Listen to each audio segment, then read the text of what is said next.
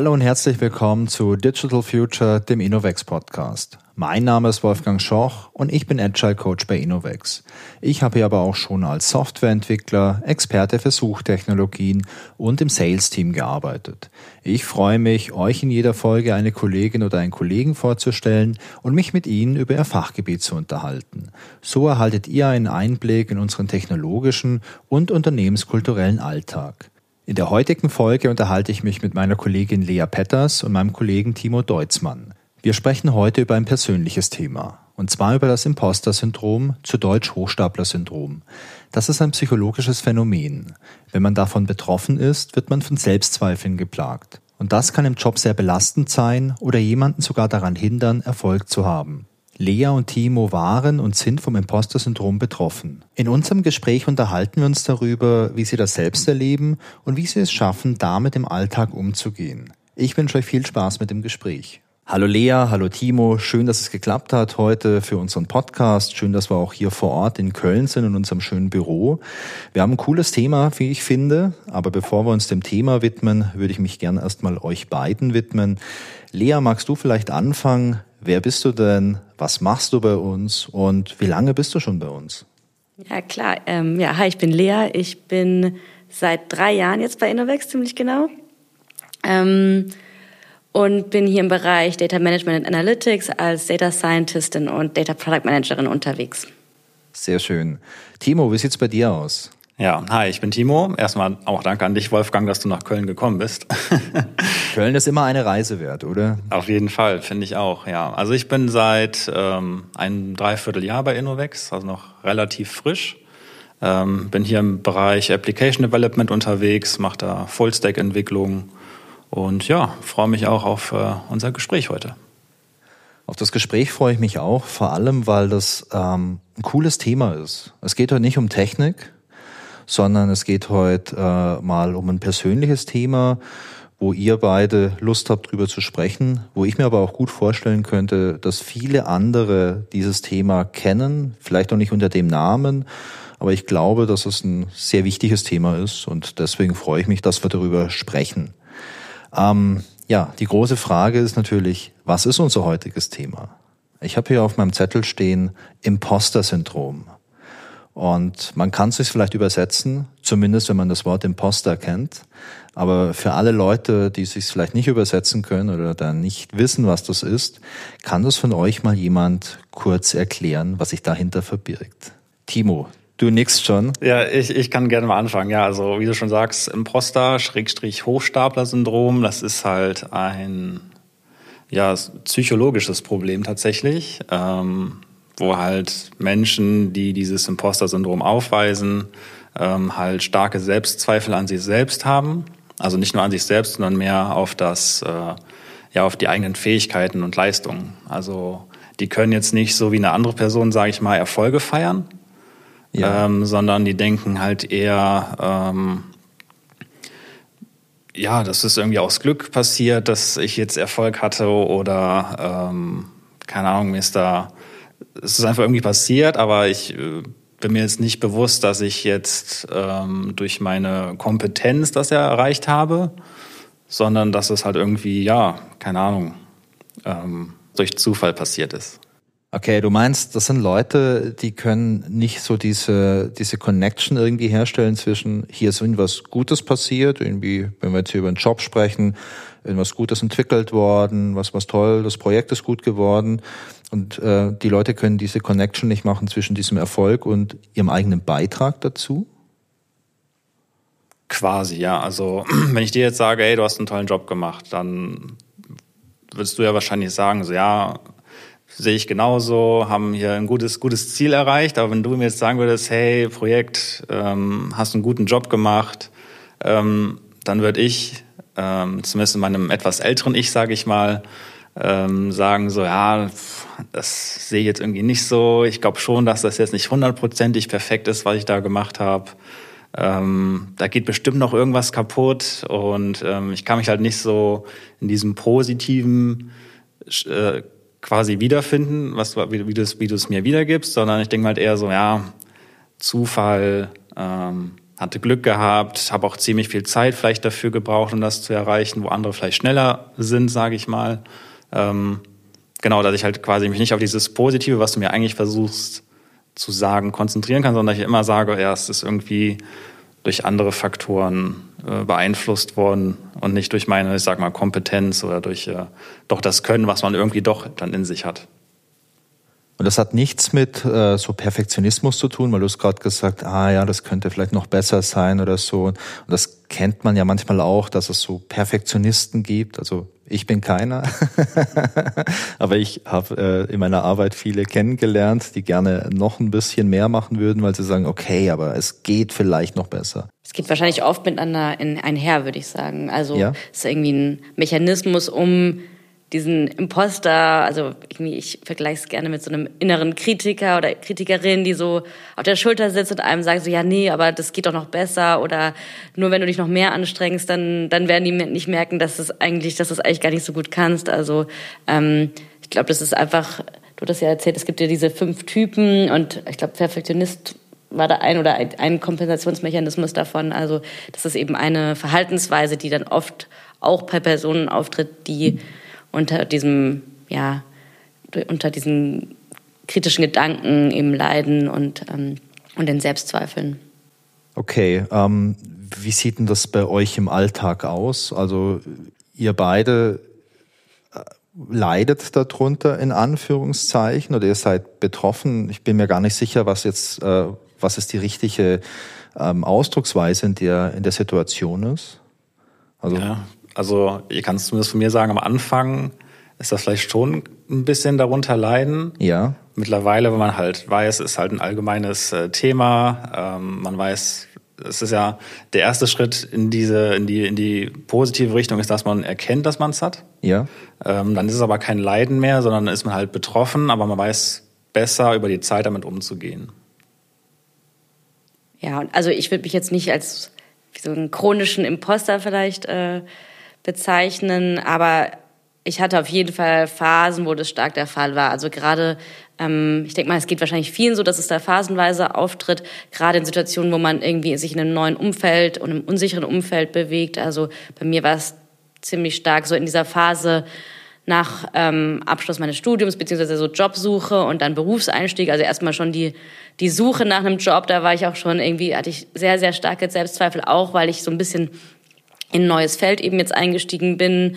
Ähm, ich war vorher an der Uni, habe dort äh, promoviert in der Wissenschaft und dann eben dann in die Industrie, beziehungsweise jetzt eben zum IT-Dienstleister zu wechseln, war dann doch irgendwie ein größerer Schritt mit viel Unsicherheit verbunden, wo ich meinen eigenen Wert noch gar nicht einschätzen konnte, meine Fähigkeiten im Verhältnis dazu und ähm, meinen Beitrag. Und da hatte ich schon sehr große Selbstzweifel in Richtung, ja, finde ich überhaupt einen Job, das wird bestimmt ewig dauern, ähm, warum sollten die mich überhaupt nehmen? Und dann auch dann irgendwie, habe ich dann diesen Job bekommen bei Innovex, ähm, durch welche glücklichen Zustände auch immer.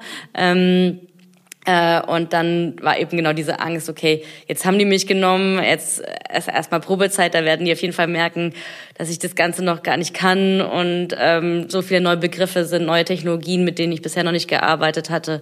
Ähm, das sind, glaube ich, schon Situationen, die dann eben dann nochmal sowas verstärken können oder dann, also es gibt halt immer mal wieder so, bei mir ist es eher so, dass es dann genau mal solche Situationen gibt, wo ich dann merke, so, okay, ja, ähm, da ist jetzt irgendwie diese innere Kritikerin besonders laut und ähm, äh, will mir wieder versuchen weiszumachen, dass ich eigentlich, äh, dass das eben erstmal gar nicht mein Beitrag war, dass es in der Vergangenheit erfolgreich war und dass es auf keinen Fall nochmal wiederholbar wird und dass es in Zukunft äh, ich auf jeden Fall scheitern müsste. Ähm, aber ähm, genau, ähnlich wie Timo, glaube ich, also zumindest jetzt bei mir ist auch, dass ich jetzt eben schon ein bisschen länger dabei bin, das ein bisschen besser einschätzen kann und deswegen das nicht mehr so enorm ist. Aber ich gerade, also ich habe auch von anderen Personen gehört, gerade in so Situationen, die so ein bisschen Wechsel ähm, ausmachen, wie ein Berufseinstieg, da ist das, glaube ich, relativ stark und auch gerade im Tech-Bereich ist das natürlich auch ziemlich überwältigend, was da, was es da alles an Technologien,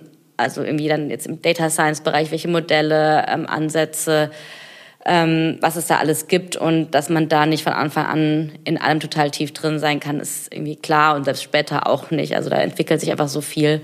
Ähm, das fördert das natürlich ein Stück weit auch.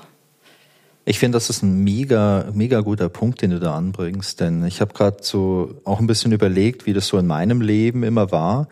Und bei mir ist es ja so, ich habe damals äh, nach der Schule eine Ausbildung gemacht. Also ich war auf der Realschule, ich habe die mittlere Reife abgeschlossen und ich habe dann beim Energieversorger eine Ausbildung als Elektroniker gemacht. Und da war ich ziemlich gut und es hat mir ziemlich viel Spaß gemacht.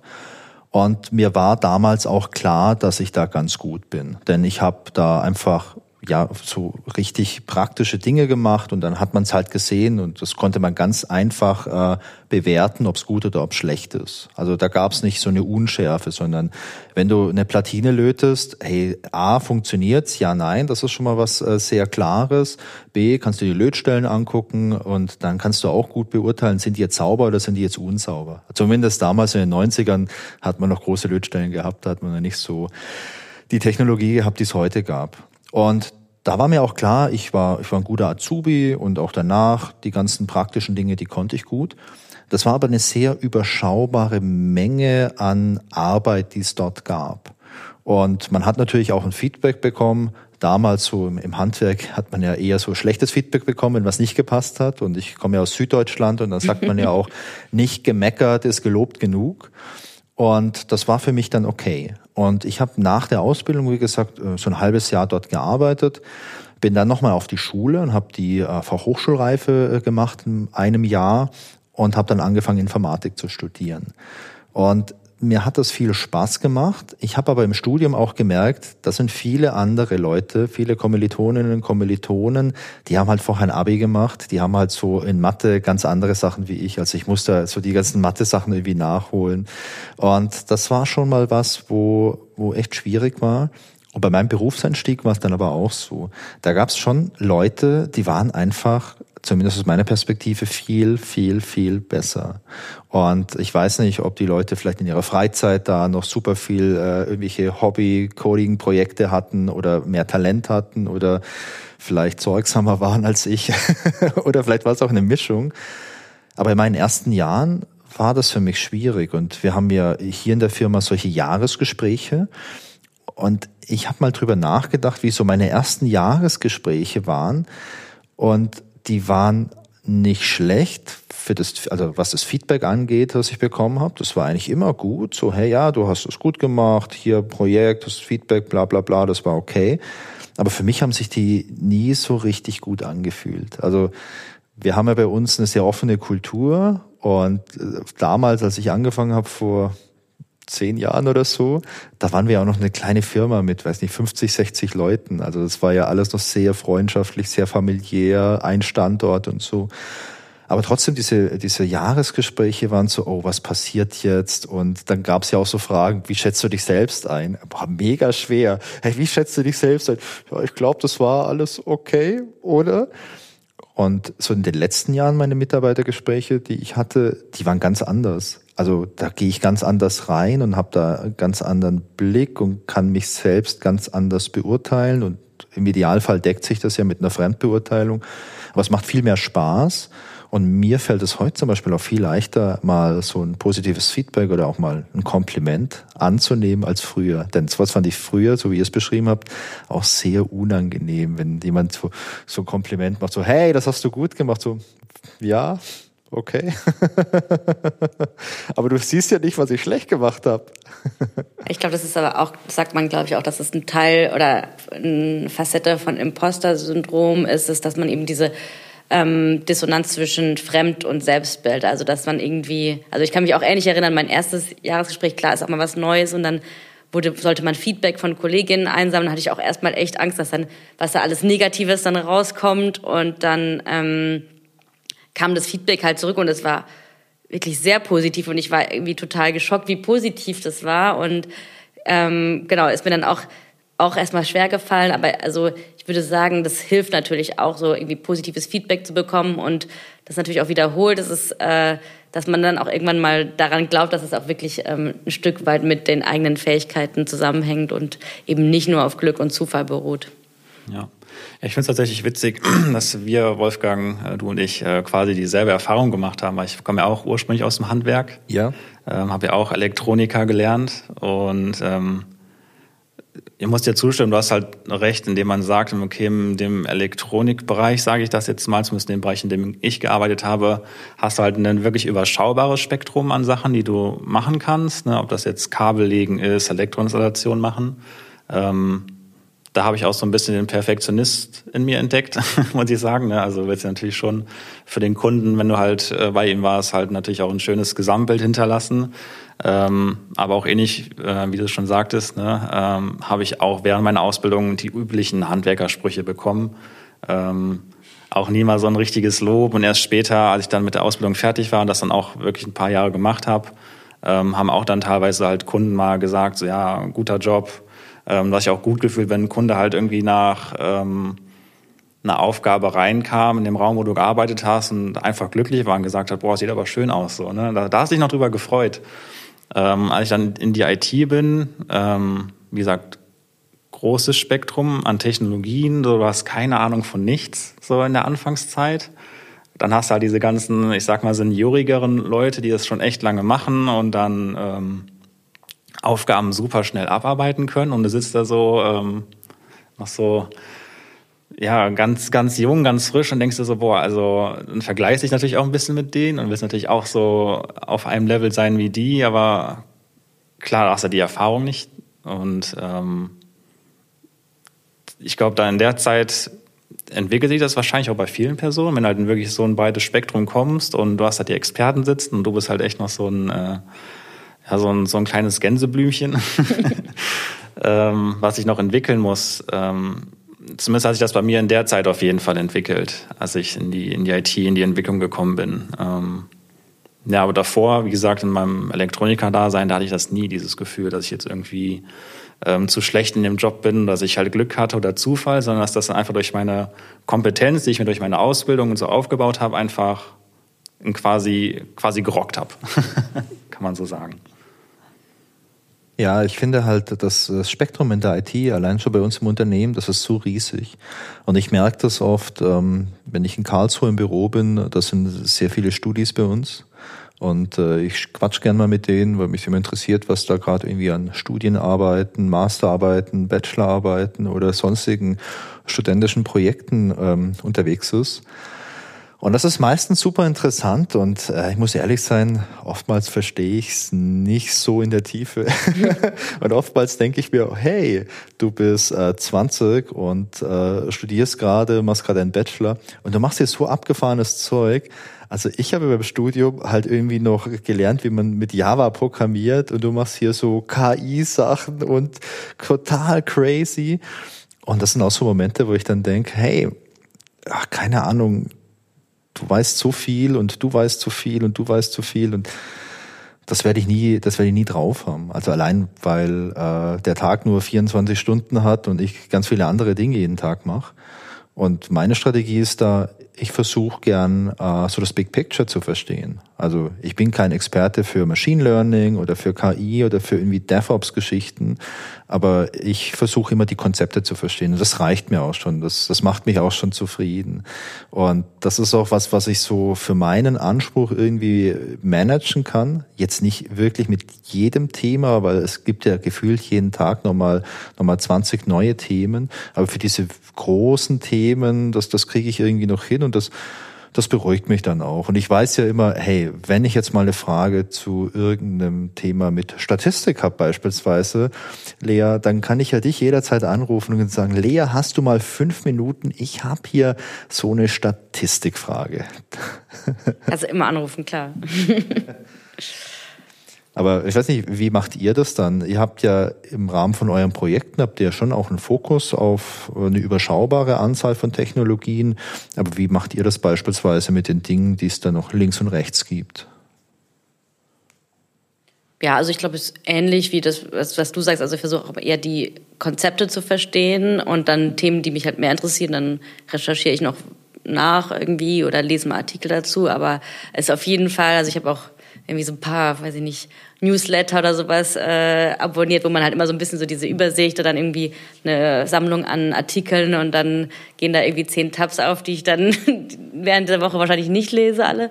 Aber ähm, genau, das ist so ein bisschen Also klar, es ist auf jeden Fall total überwältigend, was es da an neuen Themen immer wieder gibt. Aber man merkt ja dann auch manchmal so ein bisschen, was sind die so die vorherrschenden Themen, was kommt immer wieder, dann ähm, dann und was man, womit man natürlich auch selber dann irgendwie mehr Kontakt hat. Ähm, Konzepte und äh, Ansätze, die man dann vielleicht auch anwenden könnte, dann beschäftige ich mich noch tiefer damit. Ähm, aber es gibt auch Themen, die jetzt irgendwie, ja, mit denen ich irgendwie auch nicht so viel Kontakt habe und wo es dann auch in Ordnung ist, wenn ich da jetzt nicht so viel drüber weiß.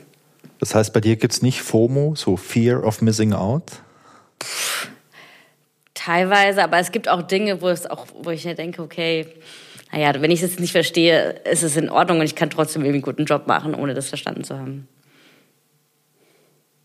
Also ähm, bei mir ist es halt ähnlich. Ähm, es gibt mal so Tage, wo ich außerhalb der Arbeitszeit vielleicht mal privat was programmiere, weil ich irgendwie was gesehen habe. Ich habe auch so eine, so eine Art Startseite, wo immer so ein paar Artikel aufgelistet sind aus verschiedenen äh, Tech-Blogs, sage ich mal, die sich halt mit verschiedenen Sachen auseinandersetzen, wie verschiedene Programmiersprachen, äh, irgendwelche Konzepte, Architekturen, wo man halt mal so ein bisschen durchstöbern kann. Und dann, wenn ich da mal was Interessantes finde, dann setze ich mich damit auch auseinander, mal auch dann, wie gesagt, nach der Arbeitszeit. Ähm, und dann ist das eigentlich, wenn du in einem Projekt bist, dann hast du ja quasi ein gewisses, ja, einen gewissen Tech-Stack vorgegeben, ja. in dem der Kunde sich bewegt. Und dann ist es für mich da eigentlich immer so das Wichtigere, erstmal in die Domäne des Kunden einzusteigen, dass ich verstehe, was ist der Kunde, was macht der Kunde, was hat der, was ist der Outcome am Ende. Und wie ich es dann umsetze, ist ja dann quasi mit den Mitteln, die halt vorhanden sind, gegeben. Also ähm, da läuft es eher andersrum. Erstmal halt dieses Domänenwissen und dann das Tech-Wissen hinterher aufzubauen. Ja, ich finde, dass das ein unglaublich kreativer Prozess ist, denn dadurch, dass so dieser Tech-Stack mehr oder weniger meistens vorgegeben ist und du damit halt ein Problem lösen musst, finde ich, ist so dieser, dieser kreative Anspruch echt gegeben, weil wenn du immer die freie Wahl hättest, würdest du ja wahrscheinlich immer die gleiche Technologie nehmen. Und beim fünften Online-Portal äh, würdest du zum fünften Mal genau dasselbe mit der, mit der gleichen Technologie machen. Und ich glaube, dann wäre es auch super, super langweilig wenn du dann die Benutzerverwaltung wieder mit Technologie XY machst. Also, ah ja, puh, habe ich schon so oft gemacht jetzt. Das machen wir es nochmal. Ja, da bist du dann quasi Experte in der Technologie, ne? Dann, dann nutzt die halt gerne, weil da hast ja schon oft damit gearbeitet, ne? Ja. Äh, ist aber wie gesagt, die, die Tech-Welt ist ja auch immer schnelllebiger. Ähm, ja. Nicht nur was halt Hardware angeht. Ne? Also du hast ja auch die Programmiersprachen entwickeln sich ja stetig weiter. Es kommen andere und neue dazu, die der neue Stern am äh, Programmierhimmel sind. Und dann sind natürlich erstmal auch alle da hinterher und dann denkst du, okay, ich verpasse da vielleicht auch was, wieder dieses so ein bisschen FOMO-Prinzip, ne? Weil alle, alle reden und so denkst du, okay, ich muss ja jetzt irgendwie auch einsteigen, ansonsten äh, verliere ich den Anschluss an die Tech-Welt. Ähm, aber in der Praxis ist es halt auch so, äh, viele Unternehmen halt, wie du sagtest, du hast damals in der, in der Uni, Wolfgang, hast du Java programmiert, das habe ich auch. Jawohl. Und äh, es gibt halt noch super viele Unternehmen da draußen, die immer noch Java im Einsatz haben und es auch weiterhin im Einsatz haben werden. Also es ist jetzt nicht so, dass die sagen, okay, das ist eine neue Programmiersprache, wir stellen jetzt einfach mal kurz alles um, sondern du hast ja trotzdem immer noch so einen gewissen einen kleinen Lag, der, der auf jeden Fall. Ja, einen Lag oder halt, die, die wollen halt einfach da, da bleiben, wo sie sind, weil sie halt wissen, damit fahren wir bisher ganz gut und wieso müssen wir jetzt was Neues machen, wenn einer da ganz laut schreit. Ja, das ist also kleiner kleiner Tipp an euch beide, wenn ihr mal eine zukunftssichere Programmiersprache lernen möchtet. Ich kann euch Cobol empfehlen. äh, die ist nicht ganz so sexy, aber ich glaube, da werdet ihr auch noch in 20 Jahren tolle schöne Projekte aus dem Finanzbereich äh, rocken können. Wie spielt denn das, äh, wie spielt denn das dann zusammen, wenn du diese rasante Weiterentwicklung hast mit Technologien, mit neuen Programmiersprachen? Ich glaube, du lernst gerade auch für dich eine neue Programmiersprache, hast du mir im Vorfeld erzählt. Mhm. Wie spielt das dann für dich dann rein, wenn du auf der einen Seite so eine stetige, äh, du so stetig gefordert bist, weil es irgendwie neuen Input gibt und du dann aber teilweise diese Unsicherheit hast bei deiner Selbsteinschätzung, wie, wie du da jetzt qualifiziert bist. Wie wirkt sich denn das aus auf, dein, auf deinen Alltag, Timo? Mm, also wenn ich jetzt, wie du sagst, äh, eine neue Programmiersprache lerne und das jetzt zum Beispiel auch beim Kunden einsetze, den Fall habe ich gerade, habe ja. Äh, eine neue Programmiersprache gelernt, äh, als ich bei Invex angefangen habe. die ich jetzt auch in dem Projekt benutze, weil ich die Programmiersprache immer spannend fand und dann hat sich halt die Möglichkeit ergeben. Cool. Und ähm, habe dann halt, wie gesagt, nebenbei während oder beziehungsweise nach der Arbeit dann ähm, hat auch privat was programmiert und mein äh, Teamleiter, der ist halt ein, äh, also er kennt sich halt gut mit dieser Programmiersprache aus. und äh, ich habe ihn dann auch öfter mal nach, nach Feedback gefragt. Ähm, einmal, was, was hältst du davon? Was kann ich besser machen? Äh, halt dieses aktiv auf ihn zugehen, um halt für mich dann diese Bestätigung zu bekommen, okay, das war jetzt doch gar nicht so schlecht, was du gemacht hast. Aber auf der anderen Seite natürlich auch nochmal Fehler aufzudecken, die ich halt dann in Zukunft vermeiden kann, um halt beim Kunden, sage ich mal, ähm, dann besser abzuliefern.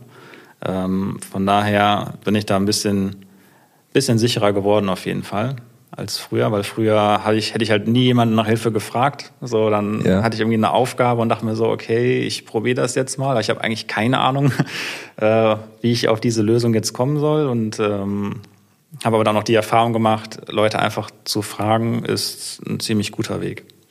das ist aber, glaube ich, auch diese Kultur, die man halt, also ja. die wir ja auch bei Innovex leben, einerseits irgendwie offen für also Unterstützung, also man kann eigentlich jeden immer ansprechen und auch für ähm, ja, eher Basic-Fragen wird man jetzt auch nicht komisch angeguckt, sondern da wird sich auch die Zeit genommen, um einem was zu erklären. Also gerade wenn man jetzt irgendwie neu in einem bestimmten Bereich ist, ähm, ist das gar kein Thema. Und auch genau diese Feedback-Kultur, offene Kultur, dass man ähm, ja auch bei Fehlern zum Beispiel, dass man da eher versucht, das als also Lernmöglichkeit auch zu sehen. Und das gehört einfach dazu, dass man auch Fehler macht ähm, und äh, weniger diese Angst dafür schürt, dass wenn man einen Fehler macht, dann wird man jetzt irgendwie einen Kopf kürzer gemacht. Und ähm, ja, deswegen, ich glaube, das ist natürlich für so einen, für jemanden, der dann da ohnehin dann vielleicht ein bisschen Unsicherheit hat, dann auch nochmal eher positiv als eben das Gegenteilige würde das dann eben eher nochmal fördern und ähm, dazu führen, dass man sich dann irgendwie selbst noch, noch mehr ähm, äh, ja, wie sag ich, unterschätzt und seine eigenen Fähigkeiten unterschätzt. Das sind sehr, sehr wichtige Punkte. Du hast ja einige Dinge gerade angesprochen. Also Feedback finde ich was Elementares. Und ähm, es gibt nicht nur positives Feedback, es gibt natürlich auch kritisches Feedback, aber egal was für ein Feedback, das man bekommt, ich finde, das ist immer ein Geschenk, weil wenn Leute was an mir beobachten und mir sagen, Wolfgang, du hast Folgendes gemacht oder ich habe gesehen, du hast das gemacht, das wirkt auf mich so und so, ich kapiere es nicht oder es ist unangenehm oder es ist gut oder schlecht in meiner, in meiner Wahrnehmung, das ist natürlich super, super hilfreich, denn wenn ich das selbst wahrnehmen würde, dann würde ich es ja nicht tun. Und ich gehe davon aus, dass, dass die ganzen Leute, die hier mit mir arbeiten, dass die schon ihr Bestes geben, dass die motiviert sind, dass die Lust haben. Aber es sind natürlich, also ihr seid alles Menschen, zum Glück. Finde ich super übrigens. Aber deswegen machen wir ja manchmal auch Dinge, die Fehler sind oder die andere Leute nicht verstehen. Und ich finde in dem Zusammenhang auch so eine Fehlerkultur super, super wichtig. Denn ich habe mal, oh, das ist schon lange her und das war auch in einer anderen Firma, da habe ich ein Projekt gehabt, großer Kunde, so eine große äh, Einzelhandelskette.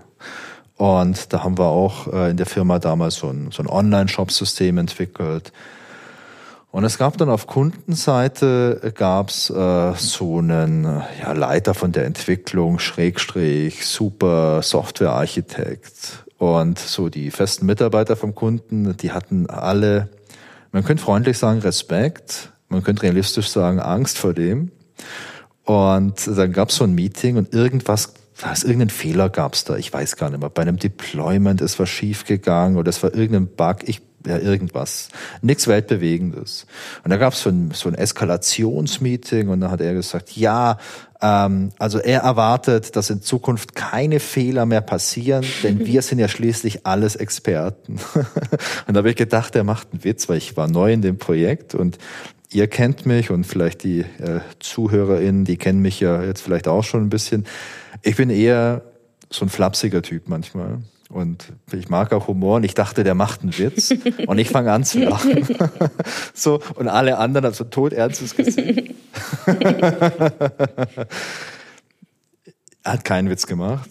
War dann später auch durchaus unangenehm, als ich das dann ähm, realisiert hatte. Also ich hatte das Sekunden später realisiert, aber in meiner Wahrnehmung war das natürlich eine enorm gedehnte Zeitdauer, weil das so absurd für mich klang. So, also er, er erwartet, dass keine Fehler geschehen. Okay, ähm, das ist ja gut. Du kannst dir das ja auch wünschen, dass keine Fehler. Also ich wünsche mir auch, dass keine Fehler passieren. Ich wünsche mir auch, dass es nicht regnet, wenn ich rausgehen möchte. Und der Blick durchs Fenster sagt, manchmal gehen die Wünsche nicht so 100% in Erfüllung. Und deswegen, Fehlerkultur finde ich total wichtig, denn wenn Fehler passiert, ist, ist es ja total spannend. Warum ist denn der passiert? Also auf der einen Seite ist es doof, klar, möchten wir nicht. Aber auf der anderen Seite, ich finde diese Frage super interessant, warum ist der passiert? Haben wir einen Fehler in unserem Prozess? Meistens sind es irgendwelche Prozesse, die nicht so richtig gut funktionieren. Oder haben wir an irgendwas nicht gedacht, weil wir Menschen sind?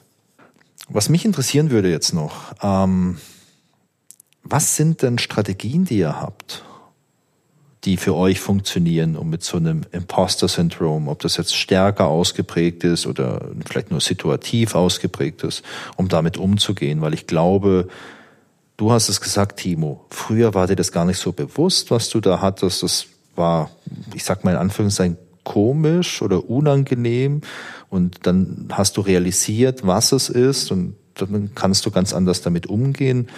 Aber was sind denn so, so Arten, wie man, wie man mit sowas umgeht? Weil, also gerade wenn es um psychische Sachen geht, und sowas ist ja was, was psychisches, ist es, glaube ich, super spannend, sich die Gedanken zu machen, was, ja, ich weiß, ich habe das jetzt, aber was tue ich, damit es jetzt für mich besser ist? Ja, wie ähm, anfangs schon mal erwähnt, ist halt die Erkenntnis, ja. so der erste Schritt.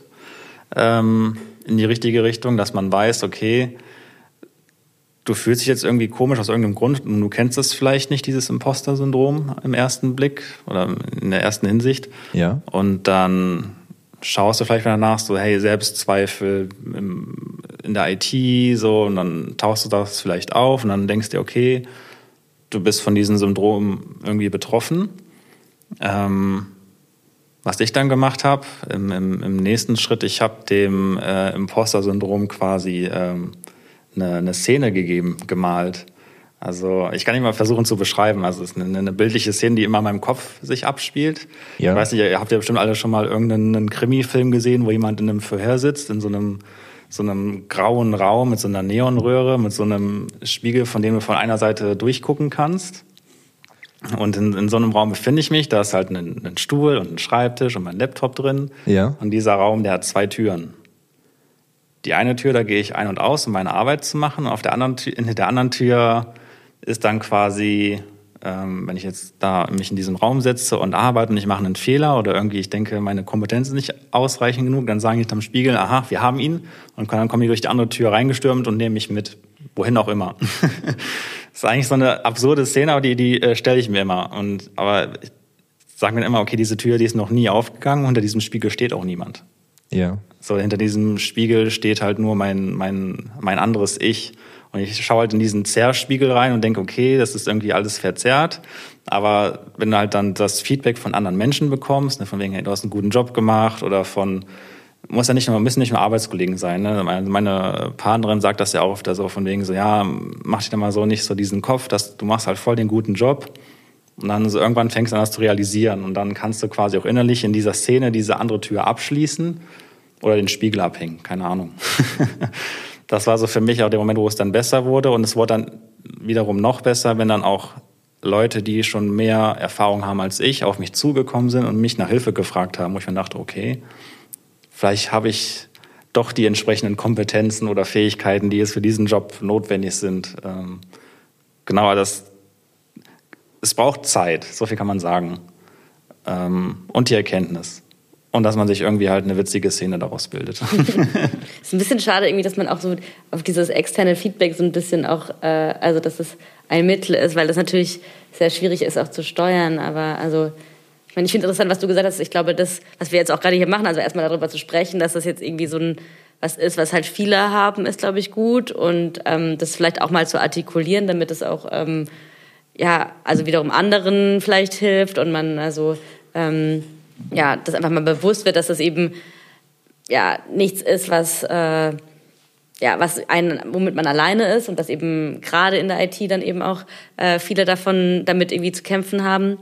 Und also ich finde manchmal auch eben das Bild ganz gut für mich zumindest, dass es auch nicht nur negativ ist, jemanden zu haben, der einmal so ein bisschen auch ähm, nochmal hinterfragt, also wo man sich selbst nochmal hinterfragt, also okay, ist das jetzt gerade, laufe ich gerade in die richtige Richtung und auch die Tatsache, Sachen nochmal zu hinterfragen und zu reflektieren, ähm, auch nicht zwangsläufig ein Zeichen von Schwäche ist, sondern auch einerseits vielleicht auch Fehler in der Zukunft vermeiden lässt, ähm, sich auszutauschen, Feedback einzuholen, vielleicht auch aktiv dann, ähm, dass das auch was Positives haben kann. Also es ist nicht nur, dass man sich selber irgendwie ähm, unter Wert verkauft und selbst seine eigenen Fähigkeiten unterschätzt, sondern auch eben natürlich dazu führt, dass man vielleicht irgendwie ein bisschen breiter denkt, ähm, nicht vielleicht Dinge nochmal hinterfragt, bevor man sie eben ähm, implementiert oder irgendwie genauer testet und so weiter. Also um jetzt mal so im, im Softwarebereich zu bleiben. Aber ähm, ja,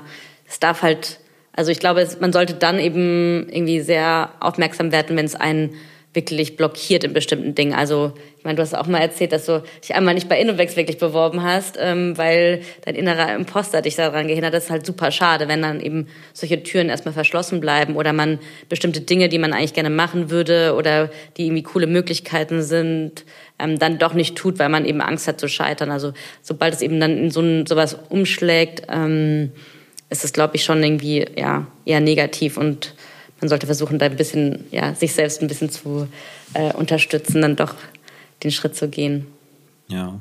Was auch immer ganz wichtig ist, wenn du halt in so eine, so eine Phase kommst, wo du dir denkst, boah, ich habe jetzt ein Projekt starten. Ich hatte gestern zu dir gesagt, Wolfgang, ist beim aktuellen Projekt, hatte ich irgendwie voll Angst vor diesem Projekt, weil es halt ja. eine, ein großer Konzern hinter. Ich habe gesagt, okay, ich muss aufhören, ich werde jetzt Fahrradverkäufer.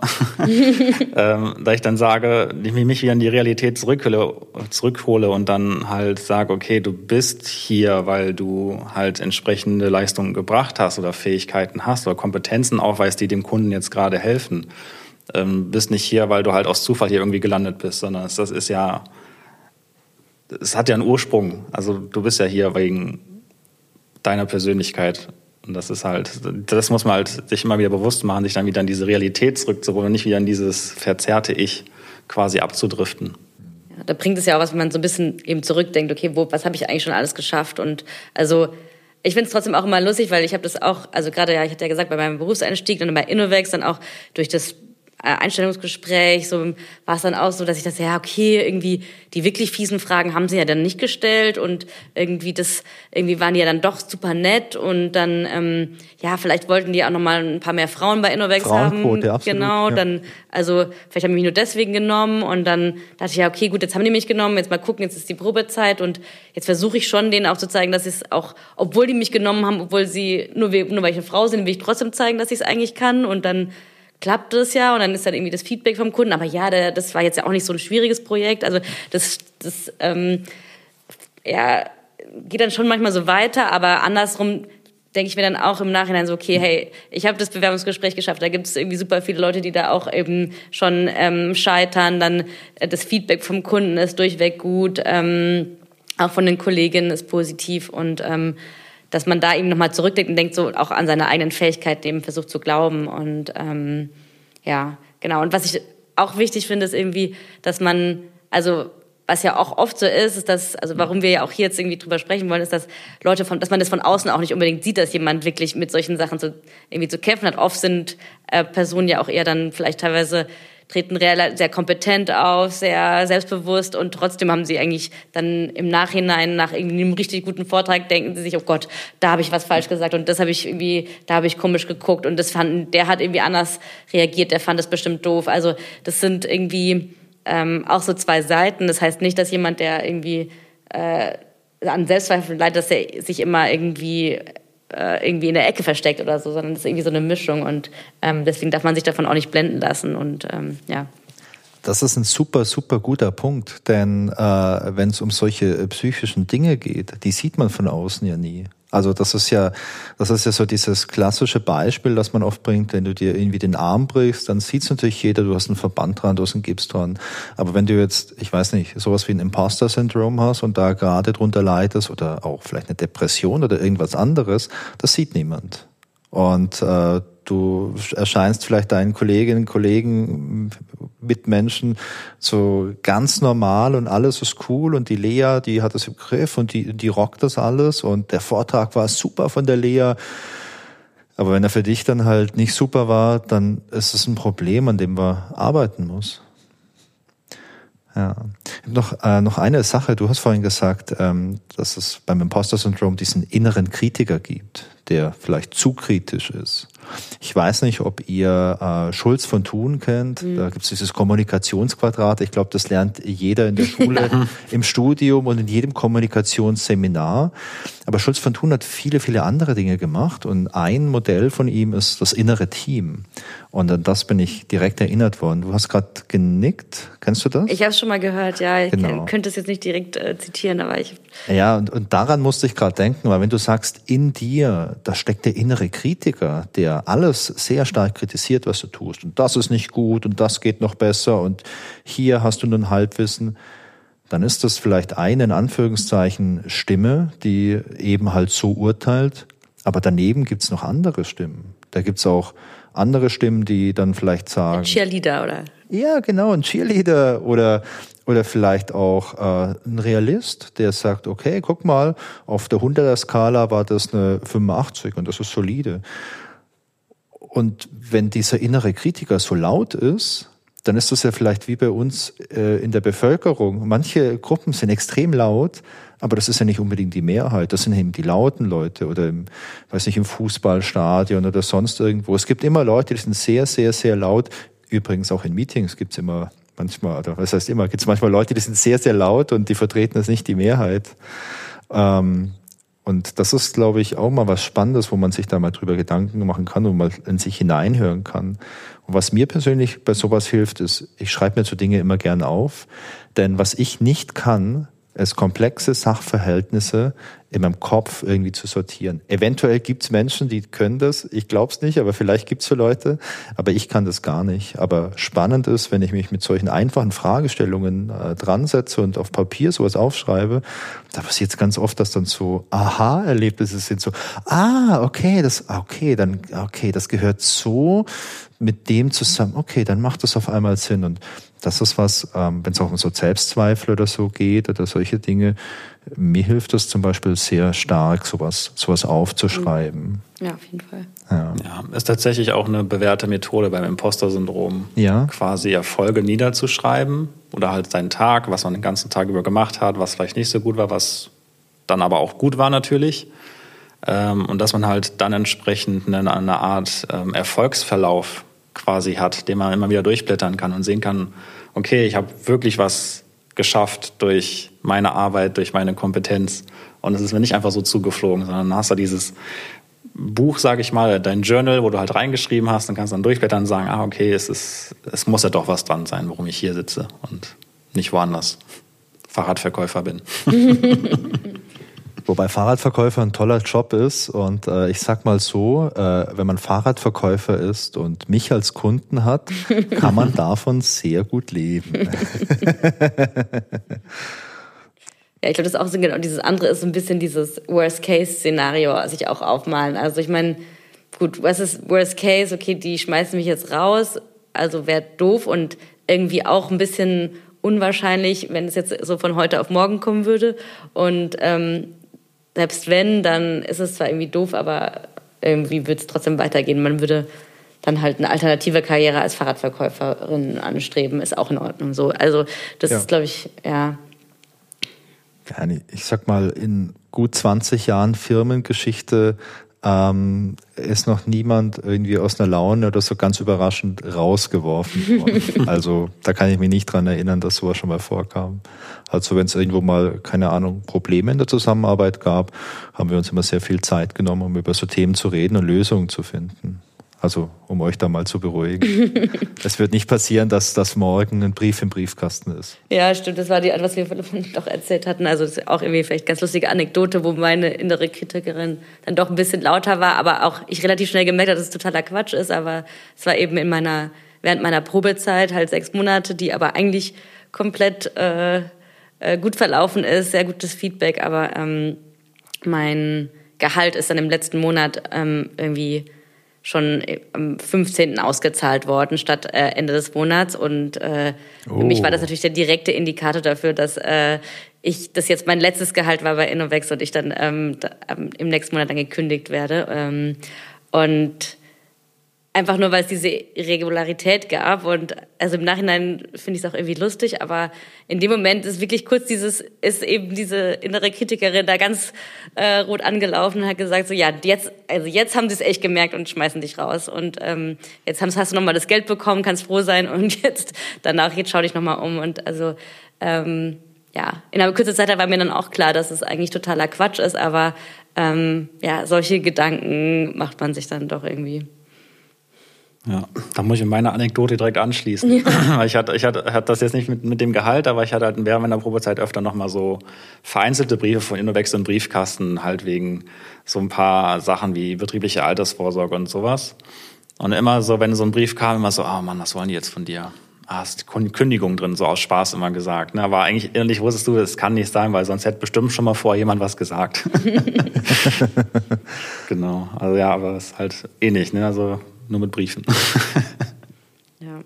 Naja, manchmal hat man dann einfach solche Gedanken und äh, kann die nicht so leicht abschütteln. Aber jetzt können wir drüber lachen. Ja. Ja, ist schon schön. Also wenn ja. aus, so einem, aus so einem schlechten Gedanken eine gute Anekdote wird, dann hat es doch gut gepasst. Ja, sag mal. Ähm, jetzt ist die Probezeit rum, jetzt können ihr eh nichts mehr Jetzt kriegt ihr uns nicht mehr los. Ja, ja leider, leider schlechtes Timing. Ähm, tja, dann äh, ist das aber auch gut so, finde ich. Ja, sag mal, ähm, was können wir denn tun, um ähm, unsere Kolleginnen zu unterstützen oder dafür zu sorgen, dass vielleicht äh, Leute, die betroffen sind vom Imposter-Syndrom, dass die hier ähm, sich noch wohler fühlen? Und ich meine, auf der einen Seite hat man vielleicht Gespräche und jemand sagt einem sowas sagt, hey, guck mal, ich bin hier betroffen, ich habe vielleicht Situationen, die schwierig sind. Ich glaube, dann kann man sicherlich individuell schauen, was man tut. Aber es geht ja sicherlich nicht äh, jede betroffene Person mit sowas hausieren. Ich könnte mir auch vorstellen, dass das Leuten vielleicht gar nicht so klar ist, dass es vielleicht auch Leuten unangenehm ist. Ähm, vielleicht können wir ein bisschen was dazu beitragen, dass es Leuten nicht unangenehm ist, denn hey, es muss euch nicht unangenehm sein. Aber was kann man denn vielleicht generell auch so kulturell tun, um hier einfach die Leute so ein bisschen zu unterstützen? Also ich glaube, Innovex tut da schon relativ viel und bietet viele Möglichkeiten. Ja. Ähm, wahrscheinlich macht es schon Sinn, vielleicht generell zu sensibilisieren, dass es gerade in so Phasen, die irgendwie, wo man in ein neues Umfeld kommt, also sei es jetzt vor allem BerufseinsteigerInnen, die jetzt irgendwie nach dem Studium einsteigen und dann also auch, also im, so im Nachhinein kann man das irgendwie, ja, irgendwie denkt man sich so, ja, Probezeit, das war ja easy irgendwie, aber das ist schon irgendwie auch nochmal eine Phase, die irgendwie dann vielleicht Stress auslöst und wo man zum Beispiel dann auch nicht mit solchen Themen vielleicht direkt äh, hausieren gehen würde, weil man eben dann noch diese Unsicherheit hat. Das heißt, ja. da vielleicht nochmal ein bisschen sensibler ähm, vorgehen könnte, Person vielleicht auch nochmal eben auch an, aktiv anspricht, so das ist ganz normal, das ist äh, oder das ist ganz normal, aber es ist ähm, ja verständlich, nachvollziehbar. Ähm, das ist jetzt kein Zeichen dafür, dass du der Aufgabe nicht gewachsen bist, weil es sind immer viele neue Dinge ganz am Anfang. Ähm, auch, ja, wie du sagst, neue Projekte, das ist ja auch immer so, ein, so eine Phase, wo vieles neu ist, was Unsicherheit ist. Die Personen kennt man noch nicht, man kennt das Umfeld noch nicht, vielleicht die, den Tech-Stack noch nicht komplett, ähm, da irgendwie nochmal Unterstützung zu bieten. Aber wir haben ja viele Kanäle, die dem auch ähm, gerecht werden können. Also wir haben irgendwie Tweakleys mit dem Teamlead ähm, oder und können sich uns da austauschen. Wir haben auch Vertrauenspersonen bei Innovex, die man ansprechen kann bei solchen Themen. Ähm, ja. Ja, und allgemein die Awareness schaffen, das gibt es, aber du kannst auch drüber reden. Wie, du halt schon sagst, wir haben halt Vertrauenspersonen bei Innovex, an die kann man sich ja immer wenden. Ich glaube, ich sitze sogar mit zwei hier in einem Raum. also, also. Äh, einmal kann ich es bestätigen. genau, und ähm, ja, wie gesagt, diese, diese, diese Feedback-Kultur ja. finde ich ähm, super gut bei Innovex, ähm, dass halt wirklich offen darüber gesprochen wird, was ist gut, was ist, was ist vielleicht nicht so gut, ähm, dass du darauf hingewiesen wirst, aber jetzt nicht in diesem, wegen so, hör mal, du bist jetzt, du hast da voll ähm, Bockmist gebaut, sondern das wird halt konstruktiv an dich rangebracht, ähm, so dass es dich nicht direkt runterzieht, sage ich mal, sondern dass du halt weißt, okay, da war was nicht ganz in Ordnung, aber es hat jetzt auch keinen Weltuntergang ausgelöst. Ja, ich glaube, Feedback ist äh, so ein Thema, wo man sich auch immer wieder mal drüber Gedanken machen sollte. Wie kommt das Feedback, das ich dir gebe, eigentlich auch bei dir an?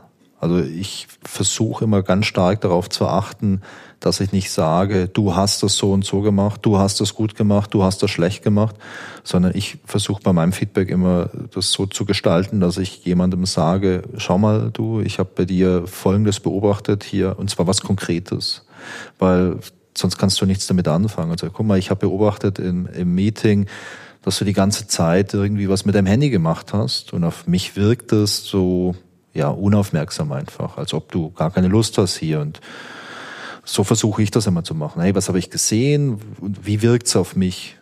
Ich weiß nicht, ob du unkonzentriert warst. Vielleicht war es auch was Wichtiges für dein Projekt oder vielleicht äh, wartest du auf eine Nachricht wegen einer Wohnungsbesichtigung. Hier in Köln ist das, glaube ich, auch ganz schön tricky. Das hat immer eine sehr hohe Priorität. Aber so versuche ich immer, äh, mein, mein Feedback zu gestalten, weil ich glaube, dann, dann kommt es auch viel wertschätzender an, einfach beim Gegenüber. Ja. Aber es ist halt eine Übungssache. Aber so generell finde ich das auch cool, dass es, dass es viel Feedback gibt. Und was ich noch schön finde, ist, ähm, man kann natürlich auch unabhängig von irgendwelchen Feedback-Terminen etc. auch einfach mal jemanden ernst gemeintes Kompliment geben. Auf jeden Fall, das ist auch irgendwie im Projekt haben wir das, oder habe ich das ja. dann auch manchmal gemacht, weil ich dann irgendwie gemerkt habe, okay, ey, hier die Person hat sich echt total engagiert, hat da irgendwie einen guten Beitrag gemacht und ähm, dann das einerseits, ich glaube, ich hatte sogar dann irgendwie dem Teamlead gegenüber erwähnt, weil ich das irgendwie erwähnenswert fand, aber dann war auch gleichzeitig sehr, okay, wäre auch cool, das der Person einfach direkt zu sagen noch, weil die, ähm, das freut einen ja auch und also fördert dann auch solches Verhalten. Und ähm, genau, ist jetzt eben, wir wollen ja nicht diese schwäbische äh, Feedback-Kultur haben, dass eben, dass wir eben auch mal positives Feedback geben, weil das wird schon auch kommt oft zu kurz. Und wir, haben das in den Jahresgesprächen oft, dass wir da aktiv nach Feedback fragen, aber ähm, einfach auch losgelöst davon eigentlich einfach mal. Ja. Das Tolle ist nämlich, ich habe äh, ich hab neulich äh, das Buch gelesen vom Armin Schubert, der kommt auch aus Karlsruhe. Ähm, weiß nicht, ob ihr den vielleicht auch kennt, der hat bei uns auch mal einen Vortrag gehalten. Ja. Der beschäftigt sich viel mit so Positivität und der Armin hat ein Buch geschrieben, das heißt Positiv wirkt und ich habe das gelesen neulich und da schreibt er auch sinngemäß, das Coole an so Komplimenten ist, das freut die Person, der du das Kompliment gibst, aber es freut dich selber auch, also es hat auch einen positiven Effekt auf dich selber. Und äh, du kannst es auch ganz egoistisch betrachten, wenn du äh, Komplimente ver, verteilst, dann ist das in einer, äh, in einer Gesichtsweise, ist es auch für dich selbst was Positives. Und äh, insofern, ich glaube, wenn man, wenn man darüber nachdenkt, macht es total Sinn, mal Komplimente zu geben. Und ich möchte da mit gutem Beispiel natürlich vorangehen und euch beiden mal ein Kompliment machen, denn ich finde es total toll, dass ihr mit dem coolen Thema äh, zu mir gekommen seid und dass wir uns darüber unterhalten, weil ich glaube, hier im Podcast, wir sprechen super viel immer über irgendwelche technologischen Dinge, die finde ich auch sehr interessant. Wir sprechen auch viel über diese ganzen organisatorischen und kulturellen Dinge hier in der Firma. Und ich finde ein Thema wie das, über das wir heute sprechen, das bereichert einfach so das ganze Themenspektrum. Und ich halte das auch für sehr, sehr wichtig, dass man über so Sachen spricht. Und ihr beide seid tolle Gesprächspartner.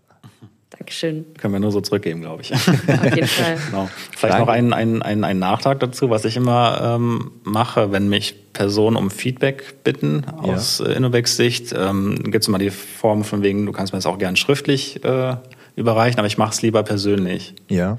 Weil ein Text ist halt auch ein Text, da kann jeder seine eigenen Emotionen quasi reininterpretieren. Aber wenn du es persönlich machst, mit den Emotionen, die du quasi halt auch erlebt hast mit der Person, äh, der du Feedback gibst oder dem, dem Teamie, die du, dem du zu einer Person Feedback geben äh, sollst, dann mach ich es lieber persönlich, weil dann, ich, dann kommt das viel authentischer rüber und nicht einfach nur so dahingeschrieben und so, ja, da scheint wohl einen guten Job zu machen, sondern so, da hast du auch so ein bisschen Leidenschaft drin. und man kann nachfragen, wenn was unklar ist. Genau. Sehr schön. Ähm, ja, habt ihr zum Schluss noch einen wichtigen Punkt oder vielleicht eine Buchempfehlung oder irgendwas anderes, über das wir noch sprechen sollten? Ähm, ich habe tatsächlich zum Imposter-Syndrom ein Buch gelesen von, mir fällt der Name nicht hundertprozentig ein, ist auf jeden Fall eine, eine Doktorandin. Ja. Ähm, habe ich mal in der Süddeutschen Zeitung tatsächlich äh, einen Artikel zugelesen von ihr und mir dann direkt das Buch dazu gekauft.